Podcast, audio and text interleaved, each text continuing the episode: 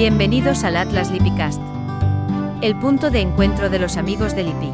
Es aquí en Lipicast, donde hablamos sobre labio y paladar hendido de una manera muy sencilla y sin complicaciones, que vas no solo a entender sino que también podrás participar. Basta enviarnos una pregunta, una duda o una sugestión de un tema, que el Lipi podrá incluir en los próximos episodios. Por eso, estén atentos. Mi nombre es Dalva Beloni y conmigo está en el estudio Roone y Furfuro, odontólogo y CEO del Atlas Lipicast. Hola Dalva, ¿qué tal? Todo bien Rooney, gracias por invitarme para el proyecto. Estoy muy contenta por venir. Entonces Dalva, vamos a nuestro episodio. Vamos a hablar de los primeros registros de casos de labios, los misterios y los mitos relacionados con este tema a lo largo de los tiempos. Queden de ese lado pues preparamos para ustedes un conjunto de historias, que organizamos en una línea del tiempo para saber más sobre labio y paladar hendido. Historias esas que te harán entender cómo el asunto fue desmitificado y más conocido a lo largo de los tiempos.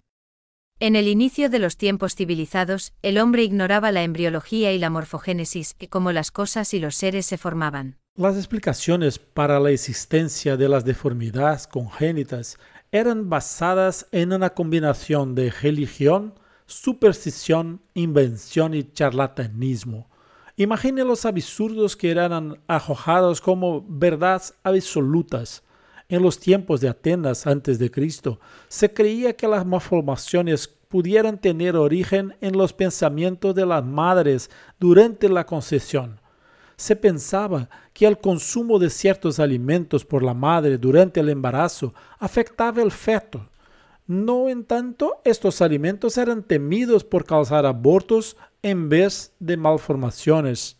El erudito arzobispo de Apsele en la Suecia, Olaus Magnus llevó al nivel de la ignorancia en su punto más alto cuando proclamó que sin embargo hay una desgracia en la cual muchas mujeres se cruzan durante el embarazo, comiendo o saltando sobre la cabeza de una liebre, ellas tienen hijos con una boca de liebre, que tienen el labio permanentemente dividido entre la boca y las fosas nasales, al menos que desde el inicio se costure un pequeño pedazo de pecho de una gallina muy tierna, muerta. Durante siglos era asociada exclusivamente la sífilis, Solamente en el siglo XVI esta malformación fue asociada a otras enfermedades congénitas. Hasta los tratamientos sufrieron con las consecuencias del conocimiento empírico de aquella altura. Esther Pelone y Samuel Sheikh, Albucasis y sus colegas cirujanos rehusaban con el uso del bisturí. Ellos preferían usar metales calientes, hacer cauterización y recomendaban oro para las hemostasis. Sin embargo, ellos fueron suficientemente sabios para entender que el metal caliente causaría más mal que bien en el tejido delicado de los labios de un niño y practicaron de una forma más suave el tratamiento. La cura recomendada por Albucasis envolvió hacer una pequeña pequeña incisión en el labio, insertar un diente de ajo y dejarlo por 15 horas. Después de la remoción del ajo, los márgenes del defecto eran aproximados con un apósito humedecido con manteca. Sabían que muchas deformidades congénitas, incluyendo el labio y paladar hendido, eran consideradas evidencias de presencia de un espíritu maligno en los niños afectados. Pues sí, en Esparta los infelices recién nacidos fueron abandonados en el monte Tajete, en cuanto en Roma fueron ahogados en el río Tigre o lanzados de la roca tarpeiana. Lo más increíble es que no era una característica de los ignorantes. El notable filósofo Platón, lejos de oponer a esa práctica, se justificó en uno de sus diálogos en la República, explicando que era un medio de remover el presagio del mal y preservar la solidez de la raza. La costumbre de colocar individuos en órdenes religiosas con base en la idea de que ellos no son deseables para el casamiento debido a su apariencia es un excelente ejemplo de segregación de la sociedad en general, que muchos fueron forzados a soportar a lo largo de la historia. En las manifestaciones artísticas de Van Ostanen, la colocación del labio leporino en la fase del diablo sugiere la adopción de la tradición cristiana medieval de que Dios castigaba por sus pecados o por los de sus ancestros aquellos que nacen con deficiencia física. Es por este motivo que en el arte medieval, cuando retrata la pasión de Cristo, frecuentemente ilustra soldados, ejecutores, torturadores de labio hendido.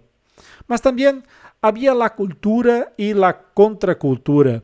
En las civilizaciones antiguas de lo Mediterráneo se decía que los niños poseían poderes sobrenaturales. En otros lugares todavía más distantes, un portador de labio y paladar hendido tuvo una historia con un final muy interesante. Este joven superó su desventaja y se convirtió en gobernador general de seis provincias chinesas. Esto resultó en la percepción que persiste hasta hoy en algunos, países de las islas del Mar del Sur, de que aquellos que nacen con labios hendidos son especiales y fueron tocados por Dios. Antes de Cristo hay registro de presentación de labio y paladar hendido encontradas en las huacos de 3.000 años de edad en Perú. La inclusión de muchos ejemplos de fisura de labio y paladar hendido en las cerámicas de América Central y del Sur, generalmente en individuos que ocupan posiciones de nobleza, proponen un espíritu de aceptación de esas condiciones genéticas como parte de un mundo natural. Ellos pueden simplemente acreditar que las razones por las cuales los dioses crearon tales condiciones humanas eran naturales y debían ser tratadas con respeto, y que las personas afectadas también hacían parte del paisaje natural. Entonces pasamos la línea del tiempo vamos a intentar hacer un viaje por el tiempo e intentar traer las informaciones desde el inicio de la era cristiana hasta nuestros días. En el siglo I de la era cristiana, los primeros relatos de labio y paladar hendido surgen cuando Smith y Dabson descubren una momia egipcia con labio y paladar hendido. En la historia europea antigua tal vez la primera mención de labio y paladar hendido fueron en los escritos del médico galeno, en que ellos se refirieron a los labios y paladares hendidos como colobomatas. Galeno también es acreditado como el primero en usar la palabra lagocheilos o labio como una liebre. Ya en relación a las cirugías, el primer tratamiento quirúrgico documentado ocurrió en China en el siglo IV después de Cristo. Es el primer relato bien descrito en la historia oficial de la dinastía Qin.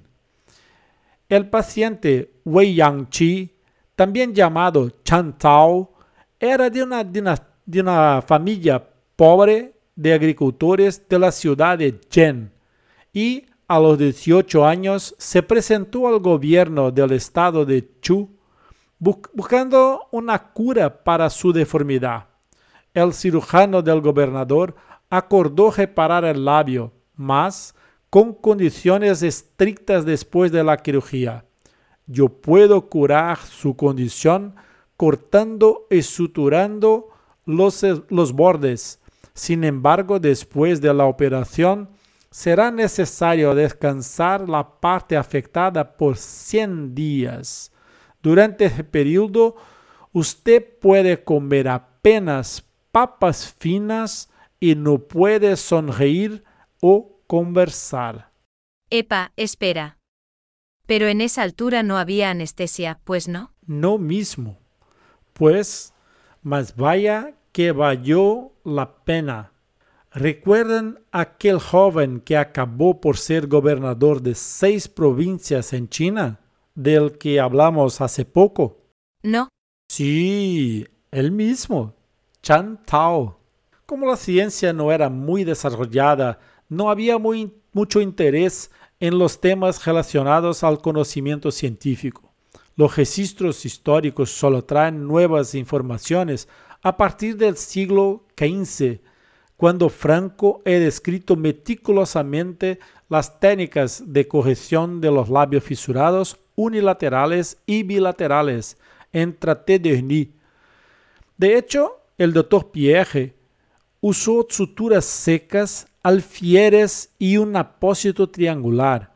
Él enfatizó que el reparo preciso produce una cicatriz discreta, un resultado particularmente deseable cuando el paciente es una niña. ¡Eh! ¡Qué sexismo! Pero sí, claro, la sociedad de esa altura era muy diferente de nuestros días. Franco, otro cirujano, recomendó que las mejillas fueran movilizadas en la reparación quirúrgica, mas no vaciló en tirar la premaxila. La premaxila es toda esa parte donde están los dientes incisivos, ¿verdad? Exactamente. Él simplemente retiraba y el paciente quedaba con un nuevo problema. Cejaba el labio y paladar hendido y perdía todo el soporte óseo y dentario que sustentaría la posición del labio operado. Las consecuencias estéticas debieron ser muy desagradables. Pero eso hasta ni era lo peor. Las funciones orofaciales quedaban muy comprometidas. En el fin del siglo XV, inicio del siglo XVI, el doctor Ambroise Paré, profesor de Pierre Franco, fue uno de los cirujanos de su tiempo. Él dirigió estudios detallados sobre la anatomía de los labios y paladar hendido e introdujo mejoras significativas en la técnica de la sutura. A él es acreditada las primeras ilustraciones de una operación de un labio leporino publicado en un trabajo en Le Ouvre. Solo en el siglo XVIII aparece la primera referencia moderna del cierre de un labio y paladar hendido con éxito y se debe a Lemonnier. Y fue también en el siglo, siglo XVIII que por primera vez se dio atención a los problemas funcionales. Bartolomeu Eustaquio alertó sobre la disfagia y la afonía en los labios y paladares hendidos. Ya más próximo de nuestros días, el conocimiento comenzó a ganar contornos de búsqueda científica. Surge en el siglo XIX la teoría de Meckel, en que los labios eran formados a partir de cinco procesos separados que eventualmente se unen, tres para el labio superior y dos para el labio inferior. Eran los principios de la embriología, tal como sabemos hoy y que está en el origen de las explicaciones de las causas de las manifestaciones clínicas del labio. La explicación más convincente del origen del labio facial en ese periodo fue suministrada por Philippe Frederick Blanding que sugirió que ella resultó de una falla en la unión de la premaxila y de los segmentos maxilares. Ya casi en el fin del siglo XIX Diefenbach efectuó el primer cierre del paladar duro. El término interdisciplinario aplicado en el tratamiento de pacientes con labio y paladar hendido se consolidó en la segunda mitad del siglo XX y, desde entonces, es destacada la complejidad del proceso de rehabilitación que se inicia desde el nacimiento y que se extiende hasta la edad adulta, con el fin del crecimiento craneofacial. El objetivo final es la búsqueda por la rehabilitación estética y funcional que apuntan fundamentalmente a la reintegración social de los, portadores de labio y paladar hendido. Además, poner un fin a la estigmatización al nacimiento por las anomalías existentes en la fase. Ahora, ya en el siglo XXI, prevalece la idea adoptada en el fin del siglo XX, donde el foco sobre el resultado del tratamiento se extiende para el final del proceso y el objetivo será una rehabilitación integral, individualizada y con un abordaje psicosocial de integración.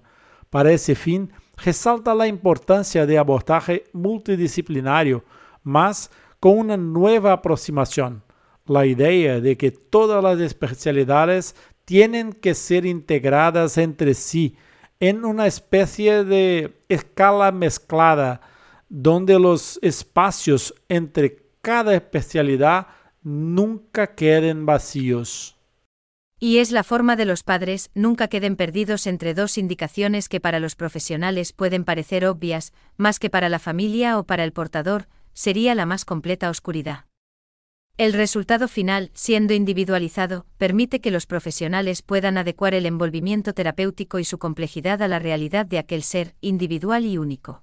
Y ahora queremos agradecer a ti que estás de ese lado oyendo y espero que este episodio y todos los otros que producimos te ayuden a colocar un poco más de luz y esclarecimiento sobre el tema del labio y paladar hendido. Si gustas de nuestro podcast, de nuestro mensaje, suscríbete al Atlas Lipicast haciendo clic en la notificación y haz una evaluación. Regálanos una estrella. Nosotros vamos a quedar muy honrados con tu participación. Este soporte va a permitir que nuestro podcast gane reconocimiento, alcance un mayor número de personas y en intercambio nosotros vamos a ayudarte a entender y aprender más sobre ese tema que es tan apasionante para todos nosotros. Queden atentos, pues en el próximo episodio va a ser súper interesante y yo tengo la certeza que te va a gustar. Visita nuestro site, el Lipi espera por ti en atlaslipicast.com. Gracias por tu atención y por estar con nosotros en esta jornada.